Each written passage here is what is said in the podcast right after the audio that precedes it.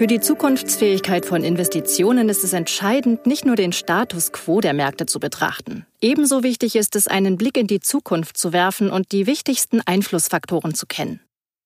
Gemeinsam mit den Immobilienspezialisten von Bulwingesa haben wir die wesentlichen Kriterien für die Bewertung deutscher Wohnlagen untersucht.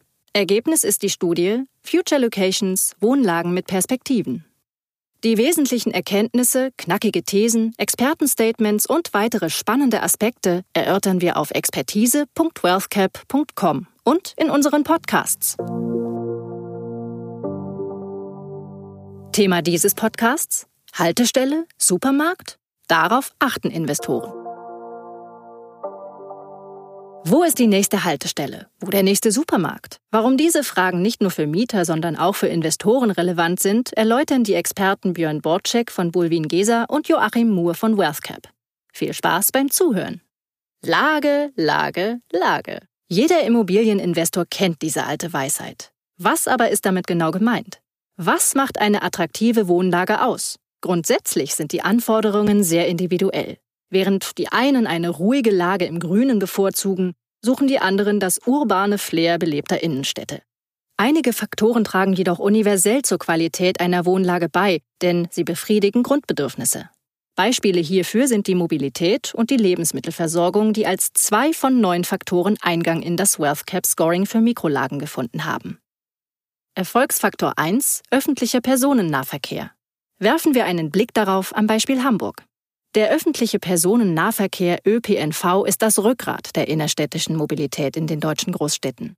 Für den städtischen Raum ist der ÖPNV von höchster Relevanz, jedoch auch für den Immobilienmarkt. Wie weit die nächste Haltestelle entfernt ist und wie schnell und direkt von dort die Anbindung an den Arbeitsplatz oder in die Innenstadt gelingt, ist für einen Großteil der Interessenten an einer Mietwohnung eine wichtige Frage.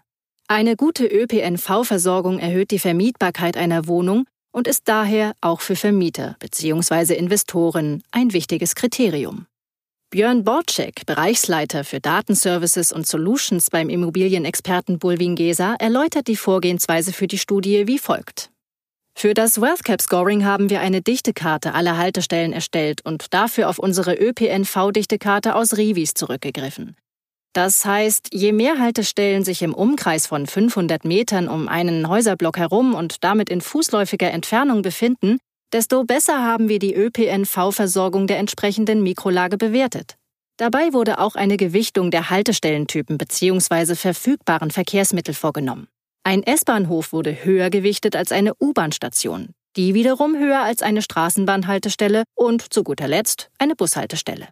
Björn Borczek begründet die Überlegung hinter der Gewichtung, S- und U-Bahnen sind in der Regel schneller, komfortabler und in einer höheren Frequenz unterwegs. In die Innenstädte ermöglicht sie häufig den direkten Weg. Gerade S-Bahnhöfe liegen zudem oftmals an zentralen Plätzen oder stellen das Stadtteilzentrum dar. Das macht ihre fußläufige Erreichbarkeit für Mieter grundsätzlich interessant. Die Bedeutung des ÖPNV wird noch steigen. Davon ist Bulwin Geser überzeugt. Nach Angaben des Verbands Deutscher Verkehrsunternehmen VDV lagen die Fahrgastzahlen im Jahr 2018 deutschlandweit zum 21. Mal in Folge auf Rekordniveau. Immer mehr junge Städter verzichten heutzutage auf das eigene Auto oder gar auf den Führerschein mit 18. Ein Mentalitätswandel. In den beliebtesten urbanen Quartieren lässt die Parkplatzsituation auch kaum eine andere Wahl zu. Und es lässt sich nicht jede Strecke zu Fuß oder mit dem Fahrrad zurücklegen. Ein Beispiel. Der neue Hamburger Stadtteil Hafen City ist von Beginn an als autofreies Areal geplant worden. Es mag sein, dass künftig neue Mobilitätsformen hinzukommen, autonom fahrende Taxis beispielsweise. Doch den ÖPNV werden sie bis auf weiteres nicht in seiner Bedeutung beeinträchtigen. In der Elbmetropole ist die ÖPNV-Versorgung in vielen Mikrolagen sehr gut. Die entsprechenden Lagen erhalten im WealthCap Mikrolagen-Scoring ÖPNV 5 oder zumindest 4 Punkte. Möglich sind maximal 5 Punkte.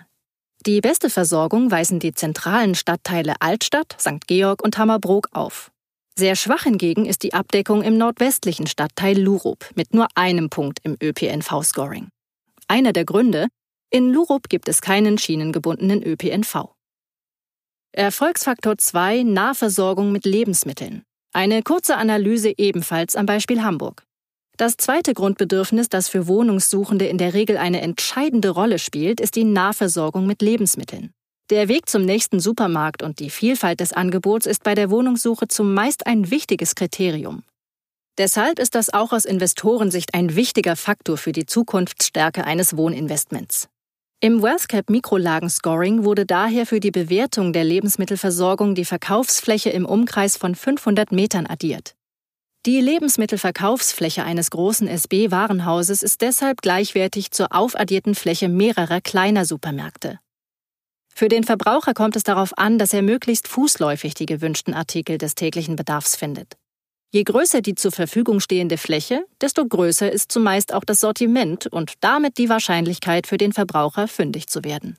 Eine qualitative Gewichtung unterschiedlicher Marktformate wurde nicht vorgenommen. Das heißt, Klassische Supermärkte, Discounter, SB-Warenhäuser oder Bio-Supermärkte fließen gleichgewichtig mit ihrer Fläche in die Bewertung ein. Die Attraktivität des Ladentyps hängt zu stark von der jeweiligen Zielgruppe ab und lässt sich nicht pauschal bestimmen. Das lokale Angebot in einer Marktwirtschaft dürfte sich langfristig an die Nachfrage der vor Ort lebenden Zielgruppe anpassen. In den urbanen Lagen ist allerdings ein Mentalitätswandel zu beobachten. Dort weicht das Ritual vom wöchentlichen Großeinkauf mit dem Auto zunehmend dem täglichen Gang in den kleinen Supermarkt vor der Haustür. Doch dieses Verhalten lässt sich nicht für jede Zielgruppe und jede Mikrolage pauschalisieren. Viele Geschäfte deuten auch auf ein belebtes Viertel hin. Bei der Dichte der Lebensmittelversorgung kommt noch ein weiterer Aspekt für Mikrolagequalität. Viele Geschäfte deuten auf eine lebhafte und frequentierte Nachbarschaft in einem lebenswerten Stadtviertel hin ein Mangel an Verkaufsfläche hingegen auf eine weniger lebhafte Wohngegend. Das gilt noch stärker für ein weiteres Mikrolagekriterium im WealthCap Scoring, das gastronomische Angebot. Je mehr Gastronomiebetriebe es in der Nähe gibt, desto belebter ist in aller Regel das Viertel. Dabei spielt es nicht unbedingt eine Rolle, ob es sich um Sternerestaurants oder Schnellimbisse handelt. Joachim Moore, Leiter Investment und Transaktionsmanagement von WealthCap, ordnet die Ergebnisse so ein. Die Beispiele Einzelhandel und Gastronomie zeigen. Das Wellscap Scoring kann die Begehung der Lagen durch den Investor nicht obsolet machen. Über die Qualität des Angebots wird wenig gesagt. Allerdings kann ein großes Angebot auf die Belebtheit von Quartieren hinweisen und für Investoren damit ein Indikator für die Attraktivität einer Wohnanlage darstellen.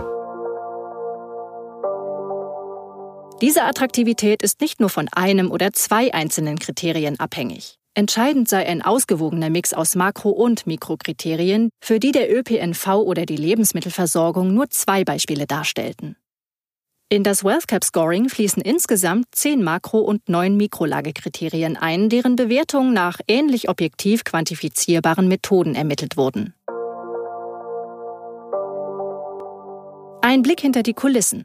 Björn Borczek von Bulwin Gesa im Interview. Warum die ÖPNV-Anbindung und die Lebensmittelversorgung auch für Anleger wichtige Investitionskriterien sind. Und wie diese in das WealthCap Scoring einfließen, erläutert Björn Borczek, Bereichsleiter für Datenservices und Solutions beim Immobilienspezialisten Bulwin Gesa. Herr Borczek, in das WealthCap Scoring für die Mikrolagen flossen unter anderem die ÖPNV-Anbindung und die Lebensmittelversorgung ein. Warum sind diese Kriterien so wichtig, auch aus Investorensicht? Die beiden ersten Fragen, die Vermieter bei einer Wohnungsbesichtigung zu hören bekommen und die nicht das Objekt, sondern die Nachbarschaft betreffen, lauten oftmals, wo ist denn hier die nächste Haltestelle und wie weit ist es bis zum nächsten Supermarkt? Das zeigt, wie wichtig es vielen Mietern, zumindest in den Großstädten ist, die beiden Grundbedürfnisse nach Mobilität und Nahrungsversorgung in der Nähe zu wissen. Ein entsprechendes Angebot steigert die Vermietbarkeit einer Lage und damit auch die Zukunftsstärke eines Objekts aus Vermieter- bzw. Investorensicht.